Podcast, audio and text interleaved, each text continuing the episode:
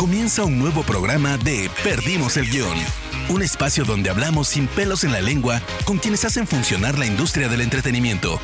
Prepárate para conocer los secretos que no salen en cámara de la viva voz de sus protagonistas. Hola amigos y amigas, yo soy Rana Funk, uno de los fundadores y directores de Spoiler Time.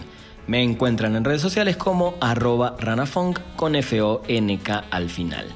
El día de hoy tuve el placer de hablar con Meli Cantú, mexicana, DJ, productora, emprendedora y muchas cosas más, en una charla súper, súper interesante, motivadora, de negocios, de música, del entretenimiento, donde van a poder aprender muchísimo escuchándola.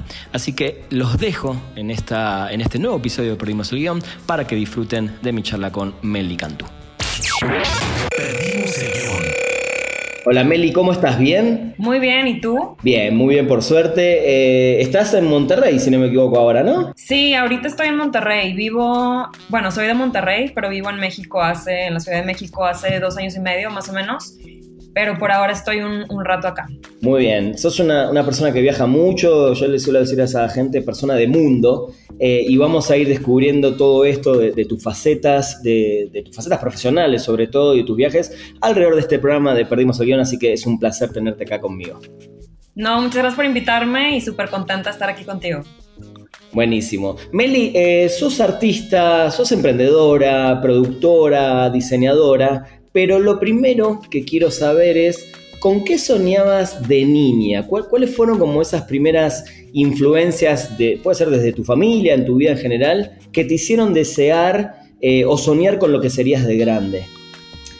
Uy, a ver, creo que soñaba con muchísimas cosas muy diferentes y es muy chistoso porque mi solución, o sea, como que siempre quería de que primero quiero ser bióloga marina y mañana quiero ser eh, cantante y el otro día quería ser tal, ¿no? Entonces llegó un momento en que dije, no, pues quiero ser muchas cosas, ¿cómo lo voy a hacer? Y mi conclusión fue, pues que voy a ser actriz, voy a ser actriz porque así puedo hacer muchos papeles y un día puedo ser eh, abogada y el otro día puedo ser otra cosa, etc. Pero la verdad es que desde chiquita siempre fui como súper inquieta pero sí siempre supe que me gustaba mucho, uno, como empezar cosas, que después me di cuenta ya que más grande, pues que era emprender. Y otra es que siempre me llama mucho la atención el mundo de creativo, ¿no? O sea, el entretenimiento, ya sea música, eh, películas, como todo este mundo siempre me encantó. Buenísimo. ¿Y, por qué ese, ese clic de, querer ser actriz en un momento decir, mm, no, pensaste que no sé, que no tenías los dotes o te empezaron a atrapar otro tipo de cosas para decidir irte por otro lado? La verdad es que siempre quise, o sea, siempre quise o música o, o actuación. Siempre fue algo que me gustó. Los papás ya ves que son un poco como reservados con, este, con estos temas o estas carreras.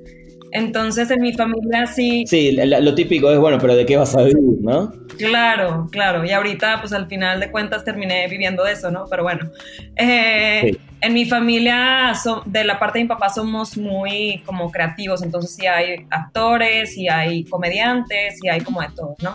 Entonces como que mis papás eran como, no, no, no, a ver, o sea, mejor como que algo más seguro y ya si quieres después haz lo que quieras, ¿no?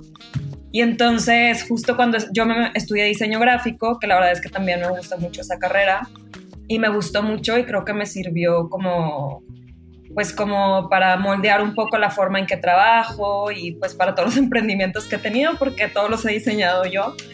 Em, pero sí como a la mitad de mi carrera, eh, ¿cuántos años tenía? Estaba todavía chiquita y dije, ¿sabes qué? Me voy a ir y voy a estudiar actuación y, ni modo, ¿no? O sea, sin permiso de mis papás, etcétera. Y me acuerdo que me metía a la página de un de una como academia en Los Ángeles y un amigo se había ido e imprimí los papeles así de súper de contrabando y yo como no, pues me voy. y me acuerdo que necesitaba que me lo firmaran mis papás. Y entonces dije, no, pues falsifico las firmas o qué hago. Entonces dejé un día los papeles en, en mi escritorio y los vieron mis papás, creo que entró a mi cuarto mi papá algo así. Y fue como, pues, ¿qué estás tramando? ¿Qué es esto? Y yo no, es que la verdad es que quiero estudiar tal o quiero estudiar también música y, total fue como una locura y ya fue como no, es que ¿por qué no terminas tu carrera? Y después ya. Y pues ya eventualmente terminé, te digo, esta carrera que de todas formas sí me gustó mucho, pero a la par empecé también a meterme mucho en, en la onda de música y así. Muy bien. Tenemos como, como un background muy similar, digo yo, un par de años más arriba, pero también yo terminé estudiando diseño gráfico eh, y creo que me ayudó, porque diseño gráfico, para que no sabe, es comunicación visual, básicamente. Y de alguna manera nos, nos, fue metiendo, creo que esta cosa del arte, y además yo también como músico, baterista, de alguna manera fuimos haciendo un camino similar, si bien ninguno, bueno, vos sí, ahora lo vas a notar, también sos DJ, pero ninguno terminó diseñando, por decir algo, sentarse a, diseñar y a vivir de eso, sino que... Y, creo que es interesante porque creo que es una carrera justamente que te abre la cabeza, más allá del diseño gráfico, hacia un montón de cosas, ¿no? Sí, como los procesos. De hecho, yo sí estuve un tiempo, bueno, me fui un tiempo a estudiar a Francia, lo que también como que me abrió mucho la, la mente en general y también con esa carrera. Pero sí, estuve en una agencia un par de meses y de ahí lo que pasó es que sí me, me, buscaron para hacer proyectos yo sola cuando todavía estaba estudiando, pero fueron proyectos muy cool, la verdad. O sea, por ejemplo, me tocó hacer el diseño del segundo Hello Fest en Monterrey. Entonces, pues ese lo hice yo todo sola y como que ese tipo de proyectos la verdad es que sí me gustaban porque combinaban eh, pues el diseño que sí me gusta, pero también lo combinaba con pues el, esta onda musical y entretenimiento, etcétera.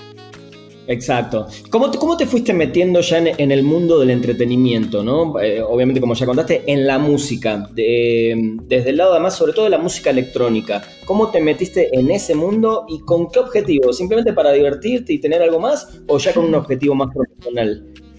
La verdad es que desde que estaba chiquita siempre me gustó mucho la música. Mi papá es una persona que siempre está escuchando música y colecciona como conciertos, etcétera y estuve en una escuela que la dirigió una directora que es de Suiza y se llama Formus, Formación Musical. Empezó como un colegio de música y después se convirtió ya como en una escuela tal cual, ¿no? Entonces, pero siempre estaba muy enfocado todo en la música. Entonces, desde ahí me gustó mucho, aprendí a tocar instrumentos, etcétera. Y, pero siempre, siempre he sido como que la, la un poco rara, ¿no? O sea, era como, escoge tu instrumento para la orquesta. Y yo de que no, pues yo quiero la batería. y era como, no, pues no hay batería aquí, chava. Y yo como, no, pues entonces me meto aparte o busco otras clases, ¿no? Siempre me gustaron como cosas un poco diferentes. Em, entonces lo que pasó fue que aprendí a tocar un poco como instrumentos así y después, cuando estaba todavía estudiando, yo manejaba las relaciones públicas de un club aquí en Monterrey. Eh, y siempre estábamos buscando talento para que tocara como DJ. Entonces yo me encargaba de, pues, del grupo de PRs y del marketing, del diseño gráfico, etc. Y en una junta fue como, oigan, la verdad es que qué mal que no hay chavas que toquen, que sean DJs, estaría súper cool que tocaran acá, etc. Y ya yo fue como, no, yo siempre he tenido la espinita de ser DJ y de tocar y tal, ¿no? Y entonces, pues ya ese mismo día me acuerdo que llegué eh, a mi cuarto y dije, no, pues, o sea, si no me meto a clases ahorita no va a pasar nunca, ¿verdad? No va a caer del cielo la habilidad. Entonces ya investigué y me metí a, a clases para aprender a producir y a tocar música electrónica y lo que me gustó fue pues la facilidad con la que puedes hacer muchas cosas, ¿no? En la compu y con pues sí con como gadgets, pero no tienes que saber tocar así absolutamente todos los instrumentos. Entonces, así empezó y empecé a tocar en ese lugar y después, eh, pues muchos de mis amigos aquí en Monterrey tienen bares o organizan festivales, eh, antros, etcétera. Entonces empecé aquí en Monterrey y después ya fui yendo a México y, y así fue súper orgánico, la verdad. Empezó como como un hobby, como algo que me gustaba mucho porque me súper desconectaba de todo y eso me encanta. Eh, y pues también creo que como una forma de expresión, porque pues sí me gusta, no sé, me gusta, siempre me gustó seleccionar música, escuchar soundtracks. Yo soy esa persona que, que, va a una tienda, a un hotel, a donde sea, y lo primero que escucho, sí, lo primero siempre es música. Y siempre es como, o me gusta y, y me gusta la experiencia y digo, ay, qué buena curaduría de música, o de plano así hay lugares en los que ni me gusta comer por, por la selección de música que tienen, entonces como que siempre estoy muy sensible a eso y por eso me gusta lo mismo, ¿no? O sea, como pues proponerle a las personas eh, música que me gusta a mí, con la que podemos bailar. Creo que a partir de esta, de esta entrevista deberíamos empezar a ser mejores amigos. ¿Sí? ok, yo digo que sí. Totalmente. Contame, Meli, ¿cuáles son o cuáles fueron tus primeras influencias musicales eh, antes de meterte al mundo de la música electrónica? Eh, porque bueno, está bueno cuando venís de, en este caso de tu papá, que seguramente te hacía escuchar discos una y otra vez. ¿Cuáles fueron esas primeras, esos primeros artistas que, que tenés ahí que te quedan para siempre con vos? Mi papá era muy de como de 70s y, por otra parte como medio rock, entonces le gusta mucho, por, por ejemplo, eh, Pink Floyd y también Chicago y Fleetwood Mac, etc. Entonces como que esa era la parte de mi papá y mi mamá era más como Madonna y Girl Power y así, ¿no? Entonces yo traía la mezcla de esos dos mundos y me gustaban mucho esos, pues esos dos personajes, ¿no? O sea, como las personas como Madonna, que, que cuando era chiquita sí fue como un gran como eh, role model para mí, porque yo era como, no, pues esta, esta chava hace lo que quiere y como quiere y, y wow, o sea, como que rompiendo así paradigmas, ¿no? Entonces, eh, contraproducente para mi mamá, enseñarme ese ídolo. Pero sí, eh, y ya después como que yo empecé a, Lo que hacía mucho era pues eso, ¿no? Escuchaba como películas, series, etcétera, y, me acuerdo que buscaba las canciones y yo empecé a hacer como mi propia curaduría de música y le regalaba, me acuerdo a mis amigos, así como que, ay, hice una playlist de tal, de música que nadie conocía, eh, pero descubrí una agencia en, en Los Ángeles que era la que se encargaba de hacer toda la selección y curaduría de soundtracks para las series y para las películas. Entonces yo era como, wow, qué, cool que exista esto. Y la seguía mucho porque ahí siempre recomendaban de que bandas emergentes y, cosas nuevas, ¿no? Entonces me gustaba mucho como que hacer mis playlists de, de esa música que tal vez no era tan conocida, pero que eventualmente terminaban siendo grupos como que, no sé, ya dos años después este, eran conocidos, ¿no? Entonces, esa parte me gustaba mucho. Pero sí, un poco de todos los géneros. Muy bien, qué cool, qué cool porque empezaste a hacer también, eh, y es algo que no nombré al principio, sos una influencer, sos una persona que influencia y, en ese sentido empezaste a influenciar eh, en, el tema de la música. Perdimos el guion. Contame, porque eh, en, mi niñez barra adolescencia existían los mixtapes en cassette. Grabábamos cassettes para darle a un amigo, amigos, novias, etc. Y después sí, el CD, pero en tu época me imagino que ya eran playlists de MP3 o cómo, cómo les pasabas la música a tus, a tus amigos. Yo primero, sí, cuando estaba más chica, sí hacía CDs. Me encanta, y es algo que todavía hago. Me encanta regalar como que cuando quiero decir algo, creo que mi mejor forma de hacerlo es dar una playlist, ¿no? O sea, eh, y entonces lo empecé a hacer con CDs cuando estaba más chica y me acuerdo que compartía música con amigos que también escuchaban música así medio más extraña. Y después ya eh, mi papá siempre fue como muy de gadgets y de tecnología, etcétera. Entonces alguna vez llegó con una novedad de un reproductor de MP3, así cuando no existía el iPod ni nada. Eh, y yo ese lo traía para todas partes. Entonces era como, ponte los audífonos, te voy a enseñar una canción. Y de que se la ponía a mis amigos y así, ¿no? Muy bien, me encanta, me encanta, me encanta porque cada generación va teniendo su manera diferente, pero no, no, te, no te olvidaste del pasado, digamos, de alguna manera.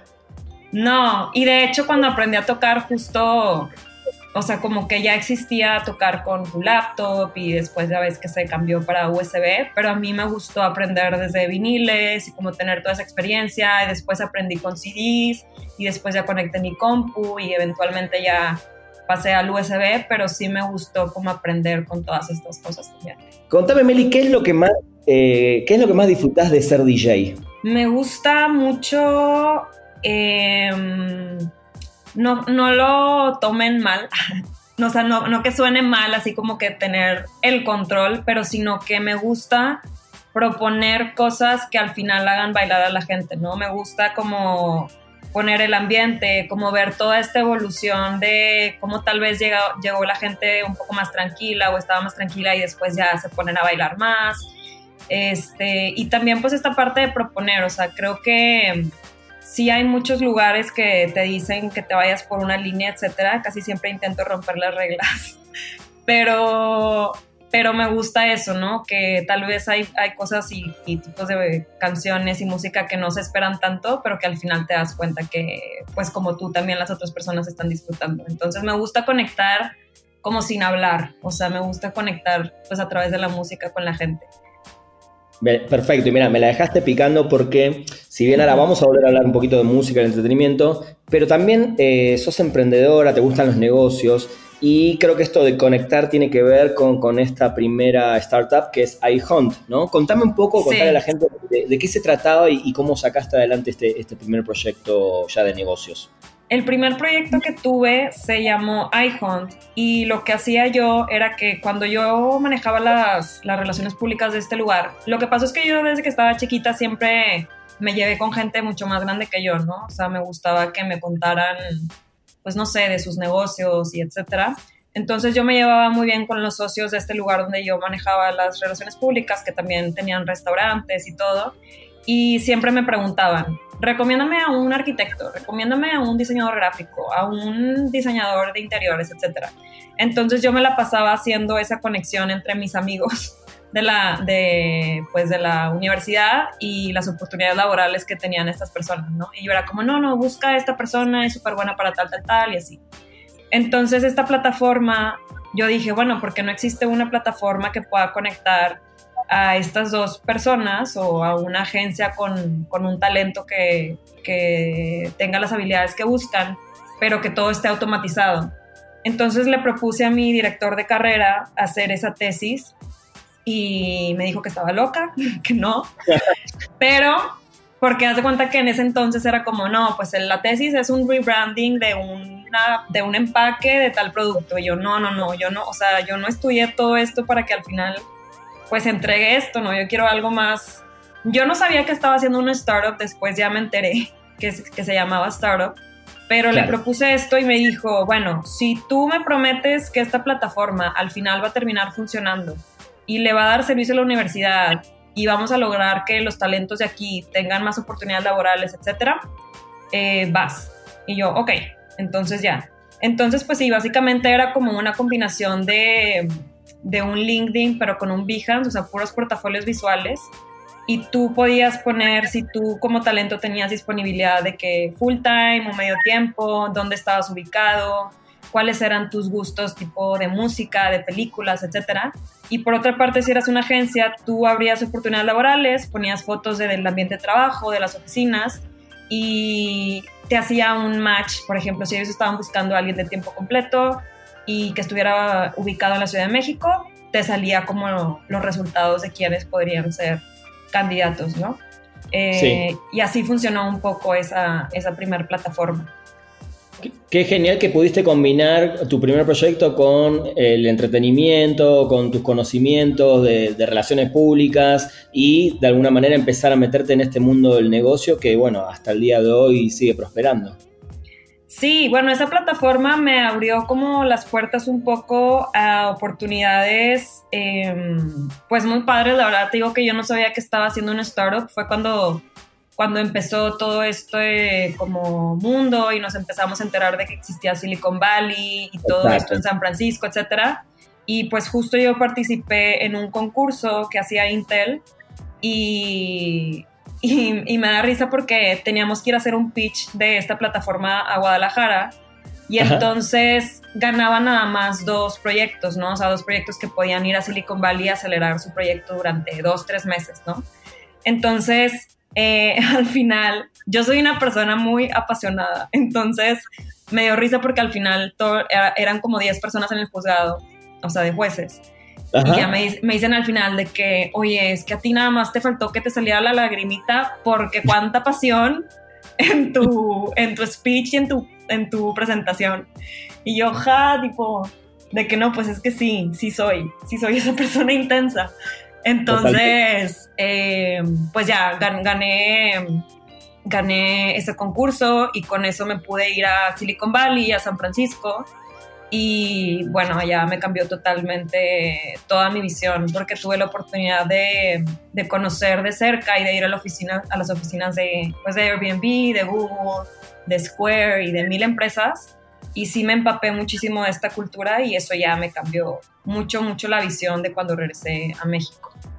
No, me imagino, no, me imagino y cómo lo, lo podés poner en práctica de, mil maneras. Contame, a Emilia, a partir de ahí entonces, cómo también empezaste a, mezclar ¿no? y a convivir de alguna, de alguna manera con este nuevo mundo de los negocios y también con tus viajes para, para tocar, ¿no? Música. Sí, tuve ese startup de iPhone y después se convirtió en otro entonces, bueno, ahí me la pasé como viajando en varias cosas de esos startups y, empecé a tocar, te digo, aquí en Monterrey, como que pues en los antros de aquí y en festivales, etcétera. Y eventualmente el segundo proyecto que tuve, que fue otro startup, eh, pues le interesó a, a, una incubadora que se llama 500 Startups en México. Entonces me buscaron a mí y a mi hermana que teníamos esa plataforma y literal fue algo muy rápido que nos dijeron de que saben que si nos gusta le queremos invertir, pero se tienen que venir a vivir a México mañana. Entonces nos fuimos, ajá, nos fuimos así de que pues vámonos. Y entonces allá ya tuve la oportunidad un poco más de, de conocer a más gente en México, etcétera. Cuando se terminó ese programa que fue de seis meses, yo me regresé a Monterrey y puse otro negocio que se llamaba The Detox Company, que es de puras cosas de fitness y nutrición y jugos cold press y smoothies, etcétera, que me encanta ese mundo, me, me fascina. Sí, en un ratito vamos a hablar también de eso, porque es otra faceta interesante. Pero a la par, a la par empecé, yo lo que hice fue que hice una lista de los lugares, las marcas, los clubs donde quería tocar en México. Entonces, creo que es un, un, poco mi proceso. Siempre me fui de atrás para adelante y dije, bueno, si quiero estar en estos lugares, ¿qué tengo que hacer? No, pues contactar a tal persona o ver quién maneja esto o así, ¿no? Entonces empecé justo a conocer a las, a las personas que manejaban algunas cosas. En ese entonces también conocí a, un chavo que, que empezó a ser mi manager y ya me abrió más puertas y pues así fue un poco cómo empezó a pasar todo. Muy bien, acá justo eh, que, que, íbamos a tocar ese tema que hablamos de, de la vida sana, eh, hay algo puntual que agarré de tu biografía que dice que sos líder de opinión en wellness, ¿no? Entonces me gustaría que, me cuentes un poco más de esto, eh, porque además se nota, ¿no? En tus redes sociales que sos una persona de vida sana, pero eh, también está el tema de la cultura popular o, la creencia general relaciona mucho la vida de la noche y sobre todo la música electrónica con excesos, ¿no? y ah, no con, la vida sana. Entonces contame un poco cómo es eso del de, líder de opinión en wellness, cómo lo llevas y cómo de alguna manera también te toca esa cosa de contrarrestar eh, lo que es esta eh, opinión general sobre este tipo de vida. 100%, 100% puede sonar muy contradictorio porque creo que es algo que todas las personas piensan, que es como, no, pues es DJ, se desvela muchísimo, eh, toma, ya sabes, se, se, malpasa, etc. Y yo soy, pues me encanta la fiesta, la verdad, y sí, sí tomo, etcétera pero al día siguiente ya estoy en la mañana en el gimnasio sudando, tomándome mi jugo verde, entonces me encanta combinar estos dos mundos, dos mundos muy diferentes. Pero sí, siempre me ha interesado mucho todo lo que tenga que ver con, con fitness y wellness y empecé a leer mucho desde que estaba chica, muchos libros y como que justo fui probé ser vegana, luego probé ser vegetariana, luego probé, probé mil cosas hasta encontrar algo con lo que como que yo me sentía a gusto y con lo que, pues no sé, me daba mucha energía, etc. Y, y ya, entonces como cuando llegué a un punto que me gustó mucho a mí, lo quise empezar a compartir con más personas, entonces me certifiqué para ser consultora de manejo y control de peso y ya abrí este negocio pues para sí, para intentar como un poco platicarle a las personas y ofrecer productos que yo seleccionaba, que sabía que les iba a funcionar, etcétera. Y pues de la combinación sí es así, tal cual, como te digo, sí, sí, yo creo, siempre, siempre digo que el balance es todo. Entonces, sí puedo estar, que vamos al antro y a la fiesta y si me dices que nos vayamos de after me voy a ir y etcétera. Sí, sí le bajé ya un poco, em, pero me sigue gustando pero sí, nunca voy a ser esa persona que, que se desveló y de todas formas se levantó súper tarde y entonces comió súper mal, no. Entonces, pero por ejemplo, sí conozco ya cada vez más DJs y me gusta mucho, por ejemplo, la biografía de Steve Aoki, que también es una persona que se cuida muchísimo y cuida mucho sus rutinas, etcétera. Eh, Peggy Goo, que también es una chava DJ que me encanta, también es como está tocando, pero tiene su agua de coco y su shot de jengibre ahí al lado, ¿sabes? O sea, como que ya se empiezan a ver más estas combinaciones de que antes sonaban como súper extrañas. Totalmente. Bueno, en el mundo del rock pasa lo, mismo ¿eh? también. O, muchos músicos, inclusive, que en los 70s, 80s se, rompían mal, eh, se dieron cuenta que se iban a morir, básicamente, salvo, no sé, eh, los Rolling Stones, ¿no? El, guitarrista como él. Eh, se me fue el nombre, ya me lo voy a acordar, ¿no? Que es una persona que no debe haber parado nunca y bueno, ya está en sus casi 80 años y, se lo ve bien, pero el resto se tuvo que cuidar. Eh, y contame, ah, eh, ¿qué tenés vos al lado de tus bandejas o al lado de, tu laptop cuando, cuando tocas música electrónica en los clubes? ¿Qué tengo de qué? De, bebida, por recién decías, algunos tienen el ¿Vos qué tenés ahí? Yo tengo, ¿qué tomo? Pues últimamente siempre tengo, quiero, me gusta tener mezcal, tequila, em, agua mineral, limón, mucha agua también. Y, y, eso últimamente, ¿eh? o sea, como que sí le he cambiado, pero ya ves que a veces como te cansas sí. de, del gin y etcétera. Entonces, eso es lo que últimamente, eso y casi siempre, también me gusta mucho la cerveza. Entonces, a veces para empezar, está bien. Meli, veo muchas veces, bueno, en, tu cuenta de Instagram, eh, que sos también una motivadora, ¿no? Cómo, cómo motivás y, le mandás mensajes a, la gente, sobre todo a los jóvenes, para animarse a emprender.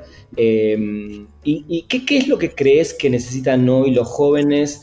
Que si yo, siento ¿eh? que están cada vez más desmotivados, sobre todo por la, situación económica que estamos enfrentando últimamente a nivel mundial, no solo acá en México, eh, la dificultad para conseguir trabajos que paguen bien y, tantas trabas. ¿Qué, necesitan a, tu manera de ver hoy los jóvenes para salir adelante y para creérsela un poquito más en el mundo? Sí, esta parte me encanta. Yo creo que la hago yo porque, pues porque yo me di cuenta que yo pude emprender, la verdad es que sin nada, o sea, prácticamente no fueron negocios como que, ay, me regalaron todo o me lo pusieron, etcétera, sino que pues prácticamente empezaron como de cero. Em, y también por otra parte, pues no sé, me gusta compartir las cosas. Yo ya ya pasé por tres negocios y ya hice y deshice y aprendí mil cosas de, pues, literal, arruinando cosas y probando y etcétera. Entonces, me gusta compartir lo que he aprendido por una parte. Y por otra, creo que siempre ha sido súper importante para mí. Al menos a mí sí no. Yo sí prefiero dejar las cosas, dejar algo que no me gusta y, e ir atrás de mi pasión, ¿no? O sea, de algo que me gusta, de algo que me motiva, de algo que sí me quiero levantar en las mañanas a hacer. Nunca podría ser esa persona que está en un trabajo que no le llena, por ejemplo.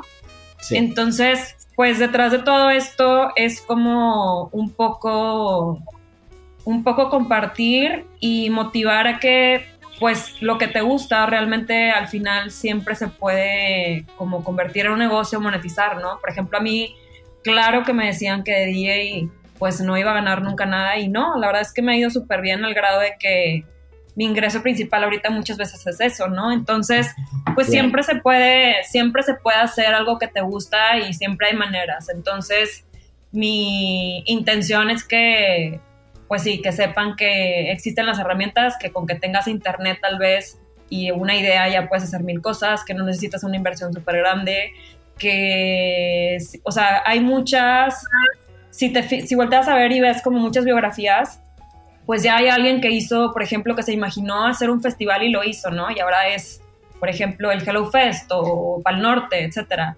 O hay alguien que tuvo una idea de hacer un cine o una marca de tal o un tequila. Y entonces detrás de todas estas como personas, pues nada más había una idea y a veces ni siquiera tenían como tantos recursos o medios, pero se pudo hacer. Entonces, pues al final como que eso es algo de lo que me gusta hablar también. Totalmente, se nota y me encanta, me encanta también escucharte ahí cuando, cuando subís tus historias. Contame, Meli, hablando de todo esto, eh, y, en esta época en particular, ¿te sumaste a TikTok? ¿Abriste tu cuenta de TikTok o no? No, la verdad no. O sea, creo que sí la abrí, lo bajé, porque empecé a ver que, que, todo el mundo estaba como subiendo videos y la verdad es que yo no sabía cómo funcionaba. Entonces dije, no puede ser que, que ya no sepa qué, es esta cosa, ¿no? Entonces la abrí y ya fue como que, ah, ok, este, hay coreografías y hay tal, tal. Pero ahí se quedó, no, no llegué a, subir nada. Eh, está bien, y, quizás en el futuro, ahí, verás qué harás con eso. Ya veré qué pasa. ¿Qué, importancia le das a, tu carrera, em, en tu carrera, perdón, a las redes sociales? La verdad es que sí siento que es algo importante. Yo a mí no me a mí no me interesaban mucho las redes sociales hace varios años. Eh, me daba igual, ¿no? O sea, como que no estaba tan conectada y así. Y me acuerdo que en ese entonces mi manager me dijo de que, oye, pues es que la verdad es que ya cualquier persona que esté en la música y en el mundo de entretenimiento, pues tiene que tener una red sólida, ¿no? Porque es algo que, al final ya funciona un poco como currículum, más que otras cosas. Y yo estaba negada, yo era como, no, pero ¿cómo van a escoger a alguien más? Porque, porque su Instagram y si no sabe tocar y si no sé qué. Y ya me dijo como, pues mira, o te subes al, al barco y lo haces de alguna forma que te guste o te vas a quedar atrás, ¿no? Y yo dije, bueno, está bien, va, sí me voy a aplicar, pero lo voy a hacer como a mí me gusta y pues con cosas que a mí me gustan. Entonces, pues sí, fue un, fue un acoplarme un poco a eso porque la verdad es que sí, sí es importante ahorita. Yo también en los negocios que he tenido también he visto cómo funciona, cómo puedes conectar con mucha gente y al final eso, ¿no? Está súper cool que, por ejemplo, en mi trabajo de DJ puedo conectar con personas que tal vez no viven en México o con personas que se dedican a hacer eventos y por ahí se dan cuenta, no sé, de mi perfil, e igual yo descubro otras personas, y eso es lo que me parece como súper cool. Totalmente, de hecho, si yo no te hubiera sido en Instagram, ni te hubiera conocido. Exacto, sí, entonces, sí, justo funciona para eso, ¿eh? Y también como para conectarte con personas por ejemplo, ahorita nosotros que nos damos cuenta que compartimos cosas, ¿no? Es como, ay, qué cool encontrar gente que, pues, que le gustan cosas parecidas que a ti, ¿no? Que tal vez no hubieras podido conocer de otra forma. Totalmente. Contame, Meli, que, ¿cuáles son las plataformas eh, de entretenimiento digitales, obviamente, que, más consumís, que más utilizas? Yo que uso más, pues Instagram, eh, YouTube también. No, yo no hago contenido para YouTube, pero me la paso ahí también mucho tiempo. Este, creo que son las, las dos que más uso. Sí leo mucho, o sea, me meto a muchas páginas de que blogs así para leer, eh, pero sí son las que más uso. Y en YouTube, por ejemplo, ¿qué tipo de contenidos eh, buscas o con qué te encontrás que te sorprende? Super geek. Estoy suscrita a canales como de, de BBC y de, de NBC y así como de que hacen de Vice. Me gustan mucho los reportajes que hacen como de cosas súper locas, de que, por ejemplo, como una marca fue súper exitosa hace tantos años y cómo después ya ya no tanto, ¿sabes? Y te explican por qué pasó todo eso. O documentales que te explican, no sé, algo que pasó en la historia o cómo están evolucionando las industrias o productos como súper locos nuevos. Entonces, eh, es el tipo de contenido que me gusta, por una parte, y a veces también veo como, eh, por ejemplo, los, los conciertos que hacen Circle Music y así, también me gusta de repente poner esos. Ah, buenísimo. ¿Cómo ves, Meli, eh, la industria del entretenimiento con todos los cambios que hay hoy, no solo con el tema de la pandemia, sino con eh, la cantidad de cada vez hay más plataformas, servicios de streaming, eh, cada vez la gente corre más, necesita las cosas más rápido, está como más acelerada. ¿Cómo ves en 10 años la industria en general de entretenimiento con, todos estos cambios que te nombré?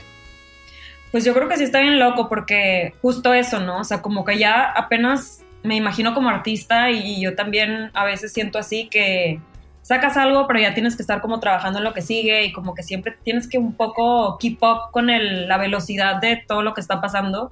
Pero, pero creo que está padre, creo que, que, bueno, ahorita obviamente no hay muchas cosas como pues físicas, como tal vez conciertos y festivales tan grandes, pero sí me gusta como esta oportunidad de, pues de también todo lo digital que están haciendo, ¿no? Como todo esta oportunidad de conectar con más personas. Me gusta también lo que está pasando como de, pues no sé, si te quedas un poco pensando de, órale, si no existieran estas plataformas físicas y si no pudiéramos grabar videos musicales, etcétera, ¿cómo le haríamos? Entonces ya empiezan como todas estas como propuestas creativas y no sé, los videos, por ejemplo, ahora el video que, me, que voy a sacar en el 17 de julio de un track fue justo eso, ¿no? O sea, el, plan era grabarlo en tal lugar y, tenía un viaje planeado a Los Ángeles y tal, tal, tal. Y ya fue como, no, pues se cancela, se cancela definitivamente todo. ¿Y qué hacemos? Y entonces, pues ya generamos esta historia de un como, de un anime, entonces este mundo así como animado y y de eso trata un poco, ¿no? Entonces, pues está cool ver como estas nuevas formas de, hacer y de proponer y de, conectar por estas plataformas un poco más como digitales. Me encanta, me encanta, ya, quiero ver eso y, sí, justo creo que tiene que ver también con, los retos de cómo eh, hacer los contenidos en, una situación como esta, que creo que también nos enseña mucho a eso, ¿no? Justo, sí. Contame, Meli, ¿en qué momento consideras que sos exitosa? Yo creo que casi siempre tenemos una idea de que vamos a ser exitosos cuando, no sé, puede ser como, te imaginas una meta económica o una meta tal cual de que voy a lograr tocar en tal parte o salir en tal, parte o, o depende de tu industria. Pero lo que he aprendido con el tiempo es que, pues para mí el éxito es para empezar, como sí festejar como las, las cosas o los logros que podamos tener como pequeños, pero que se van acumulando. Y otra es que he aprendido a no poner el éxito después de algo. O sea, no como me voy a sentir exitosa después de que logre tal cosa. Porque muchas veces lo que pasa es que llegamos a esa meta y la cambiamos por otra, ¿no? Entonces yo podría decir, me voy a sentir exitosa cuando logre tocar en tal festival y seguramente voy a tocar y va a ser como, no, me voy a sentir exitosa cuando sea algo más grande, ¿no? Entonces así te la llevas y nunca sientes como ese éxito. Yo creo que éxito es como, para mí es poder ser auténtico, poder expresarte de la forma que quieras, poder levantarte y hacer lo que más te gusta y no quedarte con ninguna duda ni ningún como remordimiento de qué hubiera pasado si hubieras probado tal cosa. Me encanta, soy, soy filosofía de hacelo y, y arrepentirte de eso antes de arrepentirte de no haberlo hecho, totalmente. Es que sí, sí. Te voy a hacer unas, preguntas, pero que las puedes responder por el lado personal o profesional, ¿no? Es indistinto y vos, vos te vas a dar cuenta ahora. Eh, y la primera es, ¿cuál consideras en tu vida hasta el momento tu más grande logro? Mi más grande logro yo creo que es pues hacer lo que me gusta. Siempre hacer lo que me gusta. Ese es mi más grande logro. Me encanta. ¿Qué talento que no tienes te gustaría tener? Me gustaría, me gustaría bailar, o sea, urbano, como esas personas que les pones una canción de hip hop y saben bailar perfecto. Eso me encantaría. Muy bien, está bueno. Eh, ¿Quiénes son tus héroes en la vida real? ¿Quiénes son mis qué, perdón? Héroes, tus héroes en la vida real. Mis héroes. Em, me gustan personajes, me gustan directores, por ejemplo, me gusta desde algo súper más como espiritual como Oprah hasta Shonda Rhimes, que es como una directora de series que me encanta en todo lo que cree. Eh, sí, yo creo que las personas que al final se muestran como súper auténticas siempre son las que con las que más conecto. Muy bien. ¿Qué, te criticarías de vos misma? Que, ay, a veces soy muy, a veces soy muy dura, o sea, conmigo y con los demás, como que muy exigente. Entonces, creo que es un área de oportunidad. Está muy bien.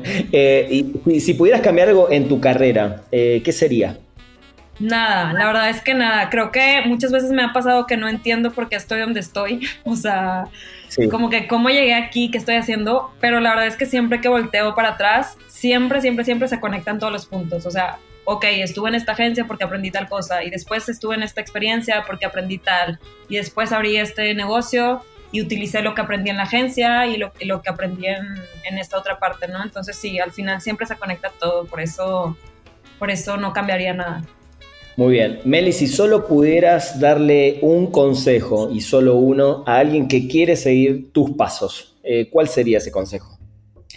Pues que te atrevas, que te atrevas a seguir lo que siempre, lo que siempre has soñado o lo que quieres hacer o lo que crees que más te llena y lo que decíamos ahorita, ¿no? Que es mucho mejor no quedarte con la duda de qué hubiera pasado a después ya arrepentirte tal vez o, literal preguntarte qué hubiera pasado, pero pues chance cuando ya sea un poco más tarde. Muy bien. ¿Cuáles son los sueños, Meli, que todavía te quedan por cumplir?